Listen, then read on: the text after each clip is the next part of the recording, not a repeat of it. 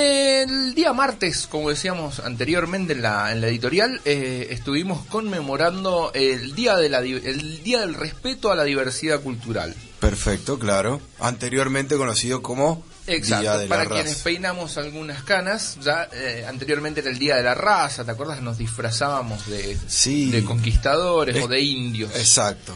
Eh, Con todo un muy, un muy nivel- estigmatizante. Un nivel, claro, todo muy estigmatizante y un nivel de inconsciencia total de lo que era la historia y de lo que es la historia. Pero bueno, en, en 2010, eh, por una iniciativa del INAI y el Plan Nacional contra la eh, Discriminación, mediante el decreto 1584, se modificó esto al Día del Respeto a la, a la, mm, Diversidad Cultural, como un cambio de, de paradigma para dejar atrás la, conmemoración de esta conquista, entre comillas, eh, de América, para dar paso a un análisis y a una valoración eh, de la inmensa variedad de culturas que han aportado y aportan a la construcción de nuestra identidad, promoviendo la reflexión histórica, el diálogo intercultural, el reconocimiento y el respeto por los pueblos originarios. Esto está dentro de los fundamentos de la ley, no lo acabo de improvisar yo, Así que por eso que conmemoramos el Día de la Diversidad Cultural. ¿Y de qué manera eh, hacemos ahí un, enroque con, con el metal? Que mucho tiene para decir eh, acerca de esto. Bueno, nos pusimos a investigar con Arthur y dijimos, tenemos que hacer el informe para Spotify, que es por donde nos estás escuchando. Eh, ¿Por dónde vamos? Vamos por el lado de las letras que hablan de los pueblos originarios, de muchas bandas de metal que reivindican a los pueblos originarios, o, o hay algo un poquito más eh, estéticamente eh, representativo, de- de- desde la estética musical que, que tenga que ver con las raíces. Nos encontramos con este género o subgénero dentro del folk metal.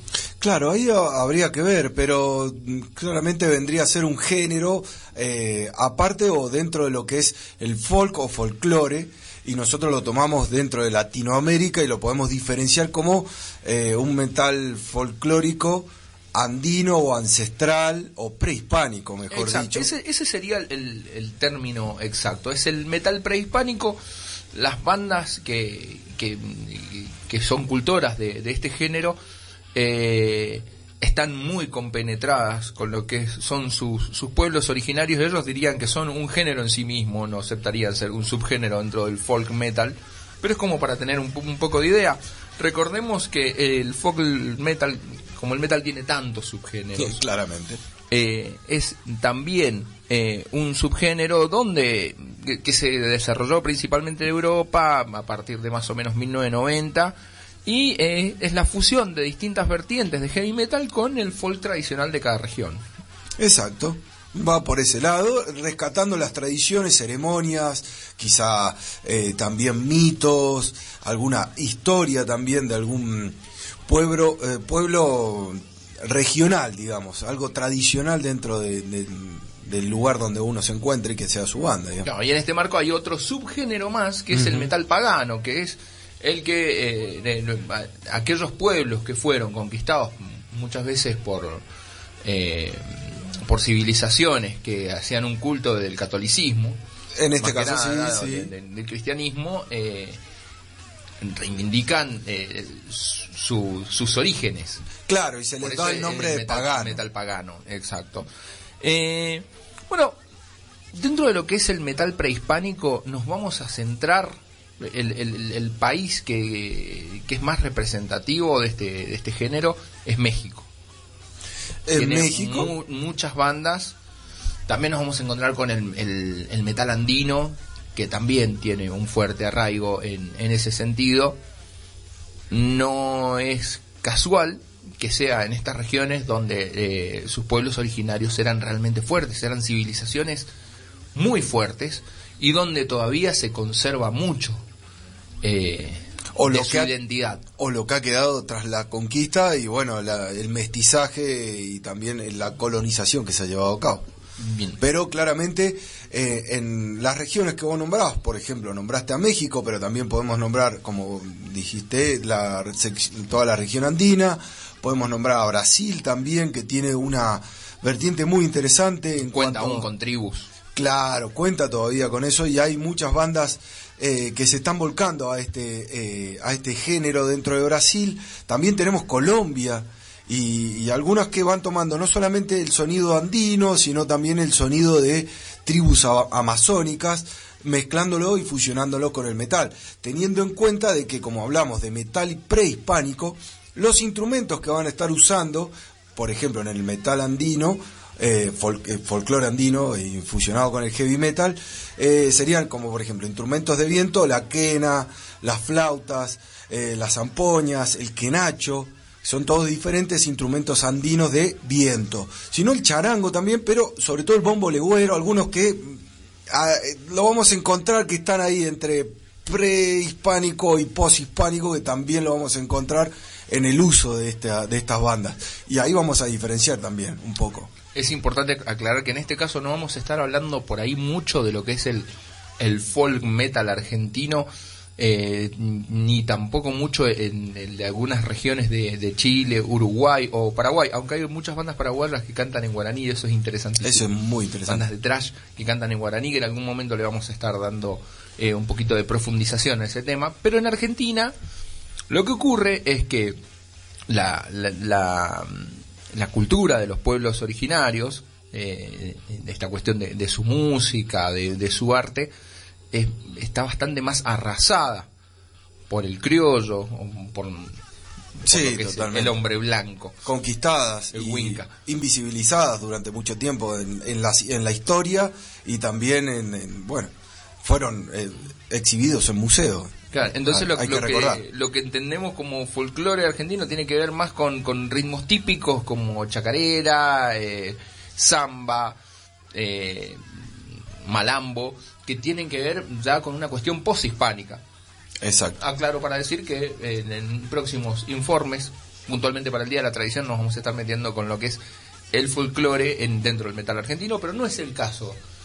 ¿Y qué has estado investigando vos y nos metimos, de esto nos metimos ahí en algunos países a buscar un poco qué bandas podemos encontrar dentro de cada uno de estos lugares. Y por ejemplo, nombraste al principio a México, y ahí podemos hablar de una banda que hablamos. Eh, dijimos hace anteriormente en algunos programas anteriores, no sé si fue en este año o el, o el año pasado, de Aztlán. Oh, qué gran banda. Claro, una banda que tiene toda una cuestión media Slipknot porque todos se visten de alguna manera, pero toda con una tradición mexica, digamos, eh, digamos dentro del, del, imperio azteca o toda esa mitología y también dentro de la historia de los mexicas y, rescata mucho de esas tradiciones y esas costumbres eh, que tenía el pueblo mexica antes que llegaran los españoles. También, bueno, va relatando un poco las letras, van hablando un poco de las historias, de las guerras que tienen eh, cada, sus pueblos, eh, su pueblo, su tradición. Eh, esa es una, Aztlán, después está la más conocida dentro de México que se llama Semicán, una banda que la pueden encontrar y, también hemos pasado algún tema por acá. una gran banda que tiene una presentación además en vivo con danzas y bailarines que van a hacer que te, te, vayas envolviendo dentro de la, tradición. La estética también. Claro, es importante dentro de la estética de todas estas bandas de folk eh, o de folclore prehispánico, metal prehispánico, eh, porque tratan de llevar a cabo eso también, una idea de ceremonia o de ritualidad también. Y aparte estamos hablando de, tribus que no, no eran justamente eh, las tribus más pacíficas, o sea, se relaciona muy bien con el metal, digo, eh, porque son guerreros a los que representan. Cuando Semicán le representa a los guerreros. Claro, va por ese lado también. Quizá también va, va rescatando ese eh, espíritu guerrero del pueblo eh, mexica. A lo que me refiero es que el, metal sirve como excusa perfecta para expresar. Ah, bien, en el mensaje, darle una fuerza mayor. La del guerrero. Totalmente. esa predisposición para la agresividad que tenían los guerreros Totalmente. de tribus. Después tenemos otras bandas que pueden encontrar por ahí como Oncelot, como eh, el nombre de en nahuatl de lo que sería un jaguar o un felino de cierto tamaño. Eh, que también mezcla, mezcla, el groove con el folk metal. Eh, vamos a encontrar varias bandas que no define tanto, digamos, puede ser heavy metal, puede ser black, puede ser death, pero cómo logran la fusión con el, lo folclórico de su región es excepcional. Y lo bien que quedan los guturales con el nahuatl. Totalmente, quedan muy bien. Ahí flash. tenemos algunas bandas que pueden buscar en México y entrar en este mundo eh, de los mexicas. Yo encontré a Ek, que, Ah, es, que también. en nahuatl significa negro, eh, que ellos hacen, son canciones en nahuatl eh, y en español. Exacto, bien. No cantan en inglés, porque hay muchas bandas que recurren al inglés, tal vez porque eh, hay algunas inclusive nacidas en Estados Unidos, de estas bandas de, de- de mexicanos, eh, nacidas Sí, ahí, ahí en el límite, ¿no? Las no de fronteras ser- impuestas por el hombre, pero ponele que si vos eras un mexica o vivías en una tribu cerca de lo que ahora decimos, este, de- el límite entre Estados Unidos y, y México antes no existía, o sea, creo que, eh, bueno, las fronteras están de más. Colombia, eh, podemos pasar por te- tengo, Colombia. una, tengo una más de México. Ah, bueno. que está buena para, para que anoten, para que vayan anotando. Yaotl Mictlán. Esto es Nahuatl puro. Todo Nahuatl, eh, Sí, es algo Es característico. una banda de black metal pagano. Bueno, que Sí. siempre hacen lo mismo. Utilizan instrumentos tradicionales en su percusión, en, en algunos instrumentos de viento, para mezclarlo con la base tradicional de, de metal, que es batería, dos guitarras, bajo. Totalmente, Y- logrando toda esa fusión. Bajamos entonces, Eh, vamos a Colombia. Vamos a Colombia, ahí vamos a encontrar a Inuk, eh, una banda que hemos estado hablando en algún momento. Eh, Inuk, no sé si te... te Sí, esta con- banda era la, la que surgía de una universidad. Exacto, de una universidad distrital y esa banda de estu- estos estudiantes que empezó todo como un proyecto se fue realizando como banda y tiene un disco Con que salió profe. en el 2019. Exacto, con el profesor. Eh, todos estos estudiantes universitarios de música eh, se volcaron a esta idea de fusionar el heavy metal con lo tradicional de, las, eh, de los pueblos originarios de Colombia. Y también hay otra banda que tiene una semejanza con Inuk que se llama eh, Tundar, em, Tundarkma.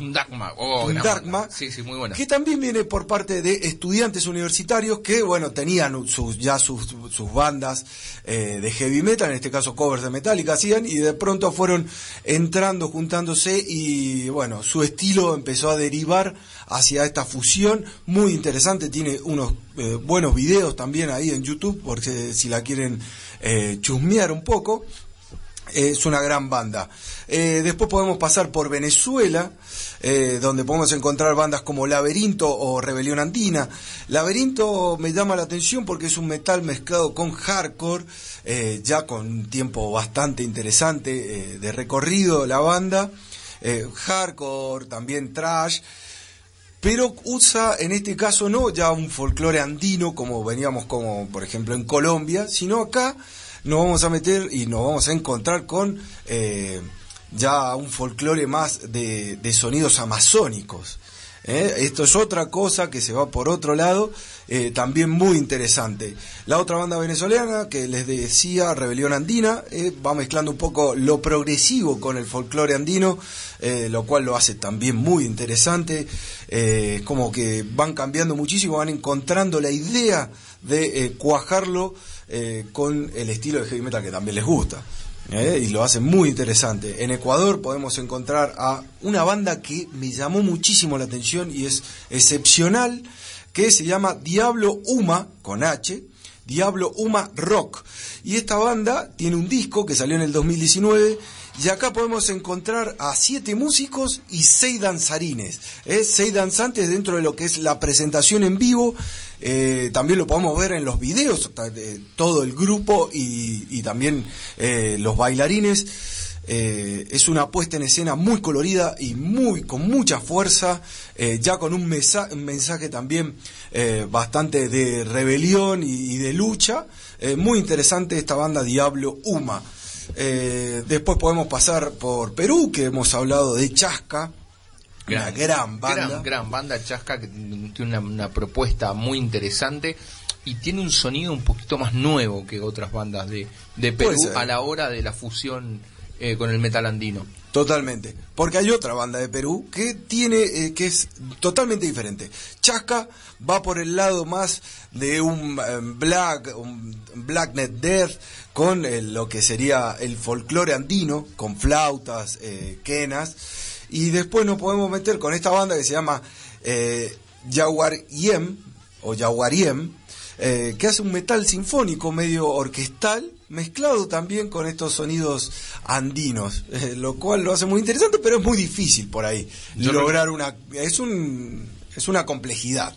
Digamos. yo recordaba una de las bandas pioneras, ¿te acordás cuando hicimos, alguna vez hicimos un informe de, de metal andino que lo pueden encontrar en, en Spotify, eh, pero a través de Por Nacer. Bien, claro, exacto, ahí tenemos un montón de... Eh, que hablamos de Cranium, que además es una de las bandas pioneras eh, del metal peruano. Totalmente. Cranium es como la banda que inició dentro de lo que es este metal eh, folclórico andino. en algunos de sus primeros discos y de sus primeros temas eh, venía esta fusión. Eh, después en Bolivia, bueno, hemos hablado alguna vez de Armadura, una banda que es excepcional y quizá la más popular dentro de Bolivia, pero seguida de esta viene una banda que se llama Alma Eterna, que mezcla esto del eh, heavy metal y folclore andino, pero muy excelentemente. Tiene un video muy interesante. Eh, también las letras van entre español y quechua. No todo es quechua, no todo es, español. Eh, lo vamos a ir interesando. También es interesante porque uno puede ir aprendiendo muchísimo con todo esto en cuanto a los pueblos originarios a los cuales la región de cada banda lo, lo, lo indica.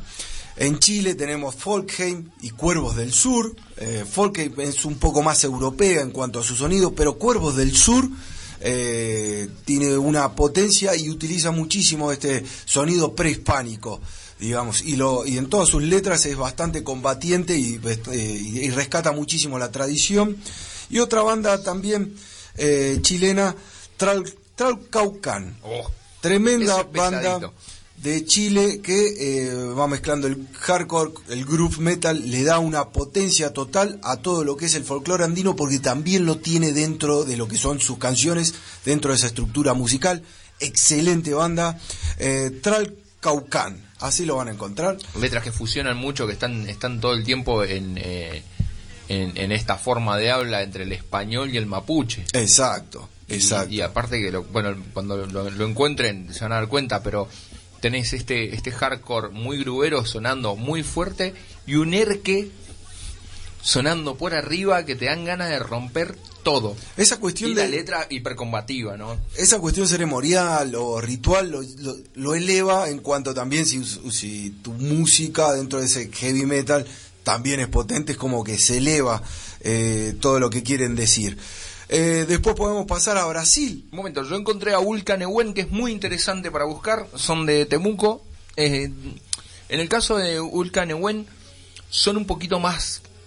Hacen un poquito por ahí, por ahí más de fusión con lo que es el, folk eh, nórdico. O sea, hay, hay violines, hay guitarra, hay un poquito más post-hispánico.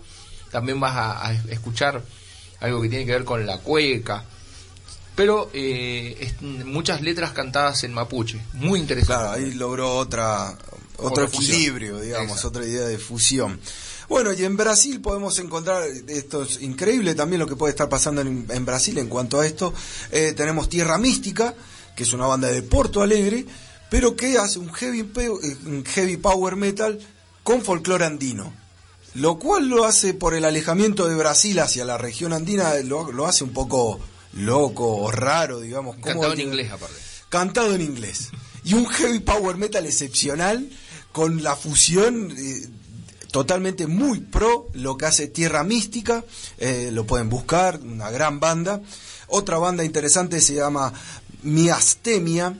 En este caso, la banda que es de Brasil, Brasilia, vos nombrabas recién el black metal, el metal pagano, bueno, esto es en black pagan metal, así black eh, pagano, mezclado con un folclore amazónico, totalmente amazónico, sus letras también van por ese lado, y acá nos vamos a encontrar en Brasil con una mm, eh, que él se le ha dado un nombre, eh, Levante tu metal nativo, es la oleada del metal nativo donde vamos a encontrar muchísimas bandas que van por este lado de la fusión del heavy metal o del metal un poco más moderno con eh, todo lo que es el folclore amazónico, sobre todo en este caso, y sus letras y su, eh, cómo van a, pronunciarlo va a ser siempre en un lenguaje originario. En este caso hay una banda que se llama Arandu Aracuá, que eh, canta en lengua tupí que es una lengua dentro de lo que es la tupí, lo guaraní. Eh, y canta todas sus letras en ese sentido y su sonido es muy moderno. Es un groove hardcore eh, muy moderno lo que logran estas bandas. Tiene mucha melodía y mucha melodía, muy tranqui a veces. Muy festivo, eh, muy colorido a la misma vez, pero cuando tiene que pasar al frente criticando, llevando algo de, de rebeldía, lo hace con mucha fuerza. En este caso podemos encontrar muchísimas bandas con esta mixtura, eh, por ejemplo, Voodoo Price, eh, Tamuya Trash Tribe, eh, perdón, voy a repetir la última, Tamuya Trash Time, Tribe, perdón, así sería. Como la tribu tramuda de trash. claro, y ahí vamos a encontrar un montón. Pero lo más interesante de esta oleada de metal nativo es que va llevando dentro de Brasil las letras también, eh, el lenguaje que van a usar es eh, el originario de algún pueblo originario también. Eh, bueno, lo hace muy interesante lo que está ocurriendo en Brasil, muchas bandas, y eso es más o menos lo que tenemos por acá. de Argentina lo hemos dejado, lo, lo, dijo Sebastián, pero tenemos bandas que hacen una especie de folclore argentino con metal. Sí, digamos, folclore, pero más post-hispánico, digamos, después de la conquista con... Eh, ya con una guitarra criolla, ya con otros instrumentos y haciendo chacarera y otras eh, interpretaciones del folclore argentino, que puede ser raza trunca, llanaconas, arraigo, Alter Ego también son bandas eh, importantes de Argentina. Bandas que estaremos profundizando en, el próximo informe eh, acerca de, del Día de la Tradición eh, que vamos a estar realizando. Quiero aclarar que esto es un mundo muy mágico y adictivo. Esto es tan fácil como poner en YouTube metal prehispánico Exacto. Y se van a encontrar con un universo increíble de bandas increíbles, así, viste, cuando estás medio aburrido, de yo no sé qué escuchar, bueno, pone metal prehispánico y te vas a encontrar además con un montón de, links que te van a llevar a aprender historia, te van a ayudar a aprender la, la historia y la identidad de estas culturas eh, previas al descubrimiento de este señor Don Colón. Mal dicho porque no es un descubrimiento, digamos, eh, descubrimiento para ellos, pero esto ya existía, digamos. La conquista.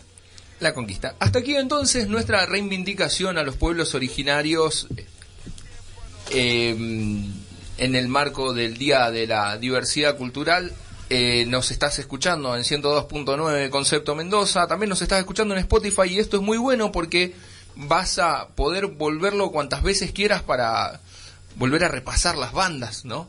Claro, cualquier cosa nos escriben claro. por algún medio.